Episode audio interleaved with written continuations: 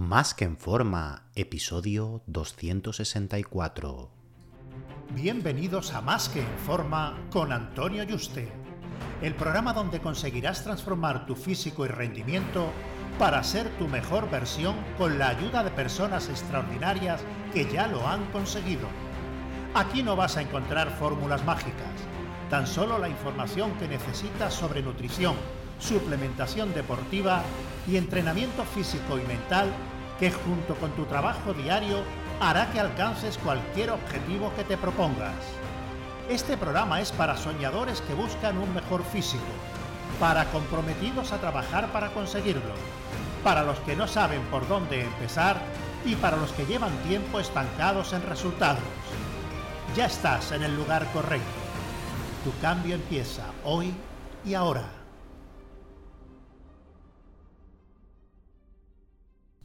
Muy buenas y bienvenido a un nuevo programa.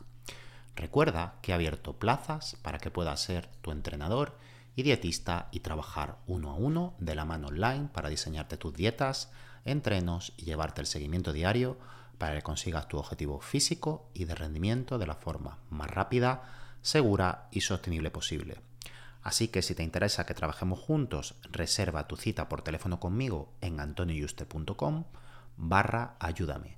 antonioyuste.com barra ayúdame. Ayúdame sin tilde. Cada vez lo queremos todo más rápido. Queremos sacarnos las carreras universitarias antes, si no en cuatro años, en dos. Se nos hace muy larga. Mm, una oposición, ¿eh? queremos el primer año llegar y sacar un día y ponernos por delante de gente que lleva años estudiando y con muchísimos puntos. Queremos tener el coche de nuestros sueños y nuestra casa antes, la queremos tener ya con veintipocos años, hasta bueno, que los embarazos duren menos, ¿no? Que en lugar de nueve meses, porque pues fueran tres, ¿no? Esto está muy bien, el intentar acelerar los procesos de todo para conseguir lo que deseamos antes y optimizarlo tanto como sea posible para llegar, pues bueno, lo antes posible y disfrutar de ello, ¿no? Pero hay veces que cuando ya está optimizado todo y ya hay poco margen de mejora y los tiempos son los que son, por desgracia, para la mayoría de las cosas que merecen la pena en la vida conseguir y tener, requieren su tiempo de paciencia y trabajo continuo. El otro día vi eh, un, bueno, un mini vídeo ¿no? de un minuto, cosa así, de Sylvester Stallone, que me gustó, que decía algo así, que había mucha gente que le tenía envidia, y él les decía pues que no podían tenerle envidia hasta que llevaran pues 50 años como él, levantándose a las 4 de la mañana, entrenando 3 horas al día en el gimnasio, haciendo dieta esos 50 años, estudiando y formándose varias horas al día en interpretación, en negocio, tener reuniones de negocios varias horas al día, 6 días en la semana, y que tardó años haciendo eso para llegar a donde está ahora. Y si esa persona no ha hecho eso al menos el mismo tiempo que él, pues no puede quejarse, no puede tener envidia porque no ha hecho el trabajo que hay que hacer para conseguirlo. Solo cuando lo haga y no lo consiga tendrá una razón para tenerle envidia o criticarlo. Y es cierto, todos queremos tener un físico espectacular, pero queremos conseguirlo en poco tiempo y con poco esfuerzo. Eso, bueno, mm, por suerte, los que llevamos décadas entrenando en, la época de los 90, tenemos otra filosofía y no tenemos esa mente cortoplacista Mm, que nos desmoraliza, ¿no? Si no conseguimos todo rápido. Porque yo me, creé, me crié en un gimnasio de culturismo y me fui, con, con 13 años me fui allí porque quería aprender de lo que estaba más fuerte. Me recorrí todos los gimnasios de Málaga, donde podía ir andando en autobús, ¿no? y, y, bueno, porque tenía 13 añitos, no tenía coche ni nada, lógicamente. Y bueno, y al final en el gimnasio con el que estaban todos los culturistas me quedé, wow, yo quiero estar así, necesito estar aquí a ver qué hace esta gente, ¿no? Porque en los 90 no había internet, no había cursos, solo podías aprender pues de la cultura popular, del culturista del gimnasio, de, lo que te decía, de lo que comía, lo que entrenaba y lo que tú observabas, ¿no? Yo era un niño de 13 años y bueno, estuve en ese gimnasio hasta los 24 y fui viendo la evolución de todos esos campeones de España de culturismo, incluso del mundo. Yo cuando llegué y eran todos campeones de Andalucía y, de España, la mayoría, ¿no? Los 10 o 15 que había allí competidores. Eh, todos los días veía pues cómo se llevaban su tupper al gimnasio, su fiambrera, y se lo comían al acabar, y era totalmente normal. Lo anormal era no hacer eso. Era justo lo contrario que ahora, ¿no? nadie se saltaba la dieta, ni una mísera aceituna en una boda, era pecado, se tiraban años sin saltarse la dieta, como mucha, como mucho una comida al año y a lo mejor un helado, un trozo de queso, pero una cosa u otra y una vez al año o cada seis meses. Eran súper, súper disciplinados. No significa que tengas que evitar saltarte la dieta en años, ¿no? A esos niveles. Pero si te la saltara una vez al mes o más, te aseguro, por mucho que digan que progresarías más, como ya he comentado en otro programa dedicado a las comidas trampa, ¿no? Y tendrías algo de mejor composición corporal y masa muscular. Aunque aquí también entra en juego el factor mental y social, que claro que si la necesitas para luego pues eh, poder hacer la dieta, al final compensa, ¿no? Porque hay una adherencia y aunque te reste un poco de ese progreso, pues va a poder mantener en el tiempo la dieta y seguir progresando, ¿no? Pero era algo que estos culturistas de la antigua escuela tenían y era una mentalidad de hierro. Eran espartanos y podían con todo. Iban a una hamburguesería con amigos y se llevaban su tupper. Y los amigos estaban comiendo la hamburguesa o las patatas fritas y ellos estaban con su tupper. Y yo hice eso también durante más de 10 años como ellos. Yo me hacía los filetes de pollo con la tortilla de clara de huevo. Eso estaba asquerosa. Habrá gente que le guste la tortilla de clara de huevo. A mí me parece asquerosa. Y me lo hacía a las 7 de la mañana, iba a trabajar y a lo mejor me tocaba comérmelo a las 7 de la tarde frío porque no había microondas en mi, en mi trabajo, ¿no? Eh, claro, y te tenías que hacer varios tuppers para varias comidas al día. Y te lo comías. Y era. Y te lo tenías que tomar con agua. Y eso era una tortura. Y lo hacía pum pum pum pum. Porque al final eh, querías conseguir eso. Sabías que. Se suponía que era lo que había que hacer. Y lo hacíamos, ¿no? Lógicamente se pueden hacer las cosas eh, y conseguir esos resultados sin ese sufrimiento de comerte un filete de pollo hecho hace ocho horas frío y como una piedra, ¿no? Que se lo lanza a alguien y lo matas, ¿no? Pero bueno, y, beberte un litro de agua para que pase la tortilla de clara fría y dura ya, ¿no? Pero bueno, eh, se pueden hacer eh, las cosas mucho más fáciles. Pero a lo que quiero eh, que te quedes es que sí que había una disciplina de prepararse todas las comidas y seguir la dieta y no saltártela, independientemente de que se pueden hacer cosas pues más ricas y, bueno, que no estén tan asquerosas, ¿no? Eh, y el entreno, bueno, mm, era exactamente igual, la típica rutina Wader de un grupo muscular en semana y no hacía falta sistemas multifibra, que si super series, que si descendentes, que si... Tirar duro, una última serie al fallo total con todo el peso que se pueda e iban al límite en esa serie. Cada semana intentaban superarse, ya está, entraban por grupo muscular, frecuencia 1 y punto. Y así es como se ha progresado durante décadas toda la vida y así es como se han creado culturistas profesionales. Que se pueden entrenar con frecuencia 2, eh, que se pueden meter eh, técnicas de intensidad, todo lo que tú quieras. ¿Y puede ayudar algo? Sí, puede ayudar pero así es como se han puesto todos los culturistas profesionales fuertes toda la vida desde que eran niños, ¿no? Y, los culturistas profesionales naturales y no naturales, ambos, ¿no? Y está claro, bueno, que en el ambiente que, yo me crié, de estos culturistas de Andalucía, España, pues todos utilizaban farmacología, pero muchísimo menos de lo que puedes pensar y de lo que se utiliza hoy en día, que se ve por ahí, eran cantidades ridículas, ridículas entre comillas, ¿no?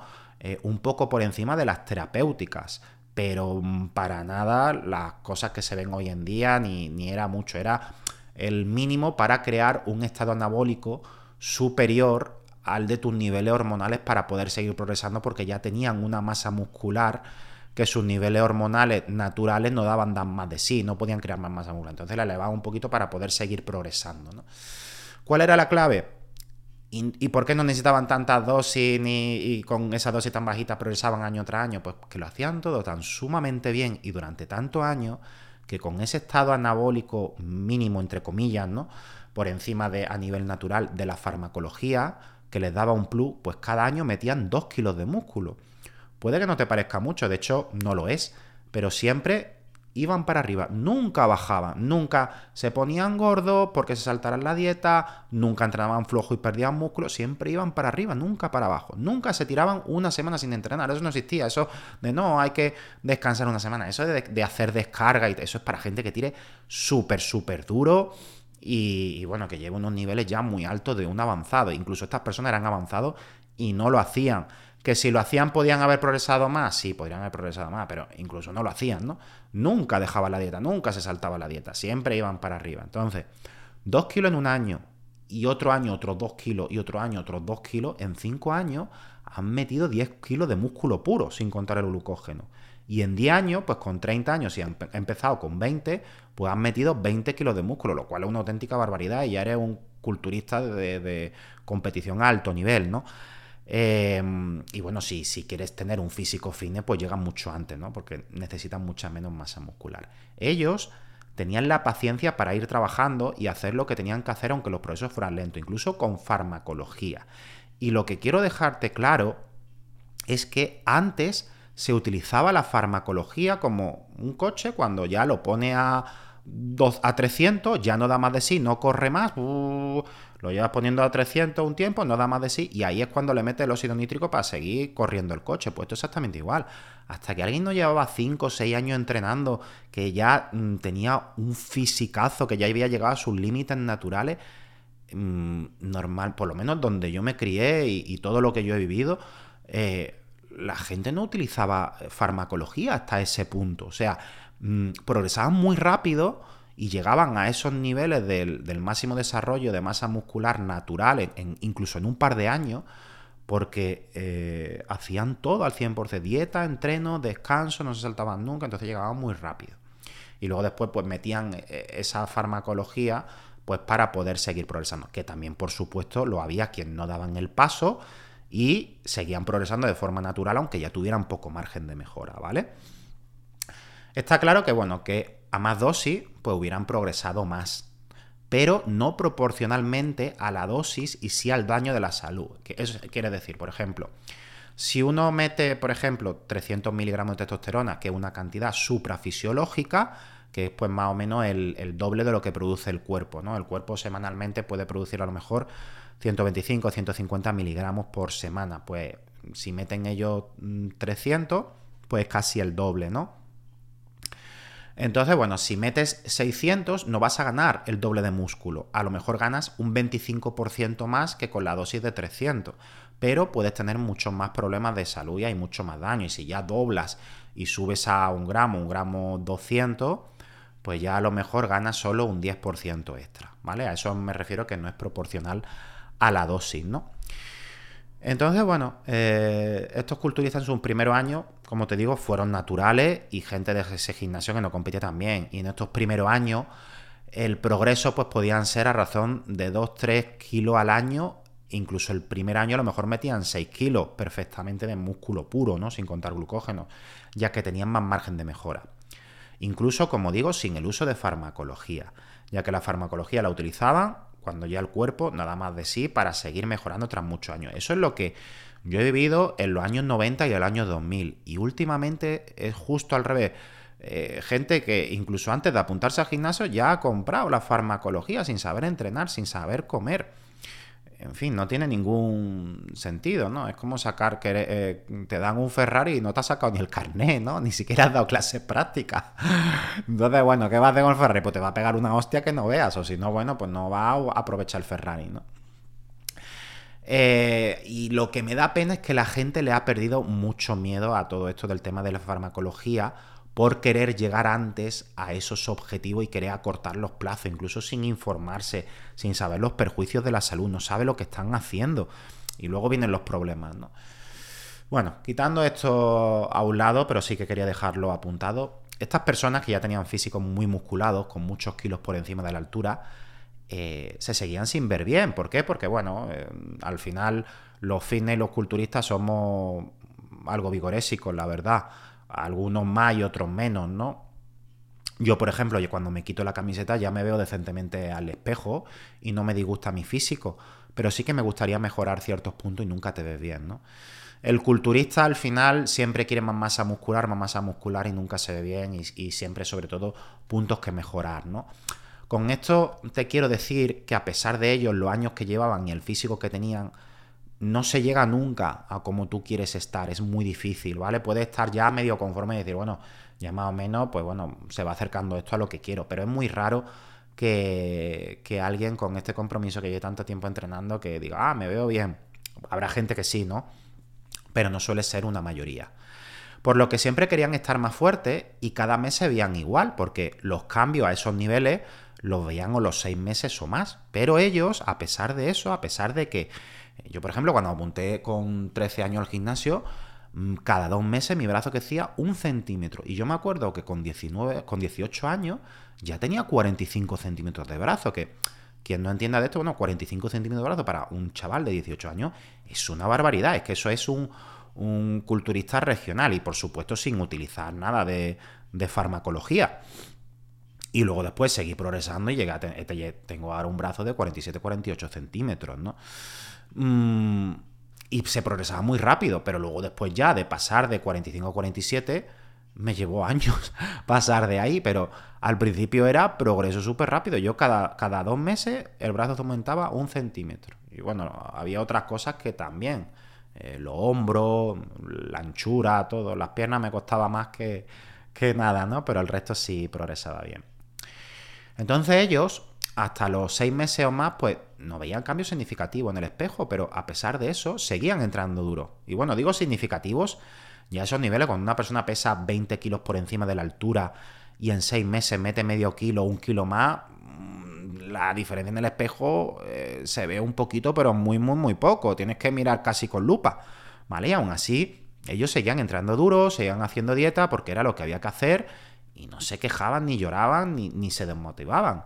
Era su estilo de vida, como lavarse los dientes y disfrutaban entrenando. Un principiante, como hemos hablado, sí progresa muy rápido, pero ya cuando pasan un par de años haciendo de las cosas muy bien, que se puede plantar en un par de años 5 kilos por encima de su altura, un porcentaje bajo de grasa, las ganancias anuales son ya mucho más lentas. Mm, a razón puede a lo mejor de un kilo de músculo por año, incluso menos. Y ahí es cuando pueden empezar a venir estas desmotivaciones. El principiante que se desmotiva, que a pesar de poder meter 6 kilos de músculo el primer año, mm, pues porque no está como Ronnie Coleman en 6 meses, ahí tiene un problema de irrealidad y hace falta darle dos tortas de forma cariñosa. Y el problema que tiene es que quiere conseguir demasiado en muy poco tiempo y es totalmente imposible, ¿no? La clave para el principiante está en hacer las cosas muy bien y ser disciplinado para ver resultados rápidos y cuando ya sea un intermedio pensar que los resultados los verás de seis meses en seis meses o de un año en un año cuando ya sea un avanzado. ¿no? Para tener motivación y no perderla e ir haciéndose fotos y comparando cada seis meses. Yo, por ejemplo, eh, eh, ahora mismo mido un 80 y peso 92 kilos a un 10% de grasa, 9-10% de grasa. Y llevo así años voy mejorando mi composición corporal eh, y cada vez tengo un poquito más de músculo y menos grasa, voy ganando los grupos musculares que tengo atrasados los voy mejorando, meto un poquito más de tono muscular, pero bueno, es que ya si yo me para aunque yo entrene a 10 años más, no me voy a poner en 100 kilos. Yo no puedo meter 8 kilos por encima de, de, mi altura. Tendría que utilizar farmacología de por vida. Ya no solo puntual, sino además de por vida, porque en el momento que no utilizas, el cuerpo baja la masa muscular a los niveles que puede mantener de forma eh, natural, ¿no? Entonces, yo ya he llegado a mi cuerpo nada más de sí, a no ser que estuviera utilizando farmacología y encima eh, de forma permanente o casi permanente para poder mantener eso conseguido, ¿no? Entonces, bueno, eh, para tener motivación y no perderla es ir haciéndose fotos y comparando cada seis meses. Sin embargo, a estos niveles ya, el hacerse fotos cada 15 días, puede ser contraproducente, a no ser lógicamente que sea, que no es el caso de la mayoría de los de aquí, un culturista un fitness que vaya a competir o que esté en una fase de definición. Ahí sí, la pérdida de grasa, eh, si es rápida, si se puede perder un kilo de grasa todas las semanas sin problema. Pero mm, estamos hablando de ganancias musculares, ¿no? Entonces, el hacerse fotos cada 15 días ya a estos niveles puede ser contraproducente, al no ver cambio, al igual que medirse. Por eso es mejor hacérsela cuando uno pueda ver cambios respecto a las anteriores. Hay gente, hay clientes que me mandan fotos todas las semanas y digo, mira, mínimo cada 15 días, que no tiene sentido. Porque es que apenas va a haber cambio y te va a desmoralizar, ¿no? Es más que un trabajo hacerse una foto, aunque sea mínimo, ¿no? De, de poner el temporizador y ponerte pum y luego enviarla, ¿no? Y hay que cambiar el chip de todavía no he llegado, esto avanza demasiado lento, ¿cuándo va a acabar esto? No puedes tener la mentalidad de cuándo voy a llegar a mi objetivo para que esto acabe, de hacer esta dieta, este entreno y dejar de entrenar duro o hacer esa dieta, ¿vale? Porque incluso aunque llegaras, Si no sigues entrenando duro y haciendo dieta, lo vas a perder. No pienses que podrás entrenar con menos peso como un bebé y flojito y saltarte la dieta y te vas a mantener. Es como lavarse los dientes. Esto es de por vida si quieres incluso mantener lo que has conseguido. Si dejas de lavarte los dientes, pues te saldrán caries, aunque tengas los dientes súper blancos y sin caries, ¿no? Así que si quieres disfrutar de tu físico toda la vida, tienes que hacer dieta y entrenar duro toda la vida. Por eso tienes que coger el ejemplo de los culturistas que yo me he encontrado y criado en el camino no hace falta que sea tan estricto de llevarte el tupper, comerte filete de pollo frío a las 8 de la tarde, hecho a las 7 de la mañana y tortilla clara como yo hacía, pero eh, supongo que entenderás lo que te digo, ¿no? Que mantener una disciplina a lo largo de, los años, ¿no? Y, entrenar duro. Y esa es la clave y cada año ir mejorando poco a poco, ¿no? Ellos lo hacían como parte de su estilo de vida, como lavarse los dientes, y no estaban constantemente mirándose al espejo desmoralizados porque en un mes no habían ganado músculo. Y eso era el pan de cada día. O sea, un culturista de ese nivel en un mes no gana músculo. Hacían su trabajo todos los puñeteros días durante años y cada año sí que mejoraban. Pero estas mejoras esos niveles se ven cada año, incluso con ayuda farmacológica. Que no, no piense que porque se utilicen ayudas farmacológicas sí que te ayuda a seguir progresando a niveles por encima del natural y, seguir metiendo músculo, mm, pero no significa que vaya a estar metiendo 5 kilos de músculo por año, ¿vale? Ya te he dicho más o menos lo que es normal. Y los que tú has visto que son cambios muy grandes y tal, al final es agua, es retención, es glucógeno y no es músculo puro. Ningún culturista, por muy buenas que, que tenga, mete tantos kilos de músculo cada año a esos niveles, ¿vale? Entonces, bueno, mmm, como hablamos, por mucha dosis que se meta, lo normal es que un culturista que use fármacos competidor meta 2 kilos de músculo por año haciendo las cosas muy bien. Habrá gente que diga, ah, pues este fulanito ganó más, tal, sí, vale. Pero peso corporal, ¿cuánto de músculo es real? Músculo real, no glucógeno, agua. Todo ese peso que se gane fluctúa es agua y glucógeno, pero músculo real es ese, es raro. Entonces, si estas personas juegan con esas ventajas que aceleran el proceso y ganan eso, te he comentado todo el tema de los fármacos porque hay mucha ilusión o hay mucha gente que recurre a esto pensando eh, que van a mutar y que es la solución para ahorrarse todos esos años de trabajo. Y no lo es, ¿vale? Para nada. Eso te, sí que ayuda a que se progrese más rápido, mm, pero bueno, es que no tiene ningún sentido si no has llegado al límite natural. Va a perjudicar tu salud para nada, ¿no? Entonces, si estas personas juegan con esas ventajas que aceleran el proceso y ganan eso, tienes que ser realista de lo que puede ganar un natural. Así que, con lo que quiero que te quede de todo lo que te he contado es que en un par de años te puedes poner en 5 kilos por encima de tu altura y tener un buen físico y ya para seguir progresando, al ser un intermedio incluso avanzado, puedes meter un kilo de músculo por año e incluso menos. Eso es lo que debes esperar, más o menos, y hacer las cosas bien si tiene una genética eh, por encima de la media, un poquito más, ¿vale? Haz tu trabajo todos los días, mentalízate de integrarlo a tu estilo de vida para siempre y mirar los resultados año tras año y no mes tras mes cuando ya sea un intermedio un avanzado, para no desmoralizarte por querer avanzar demasiado rápido cuando no es posible. Esa es la diferencia de alguien que mejora toda la vida y consigue todo lo que se propone y quien abandona finalmente. Un fuerte abrazo y te espero en el próximo programa.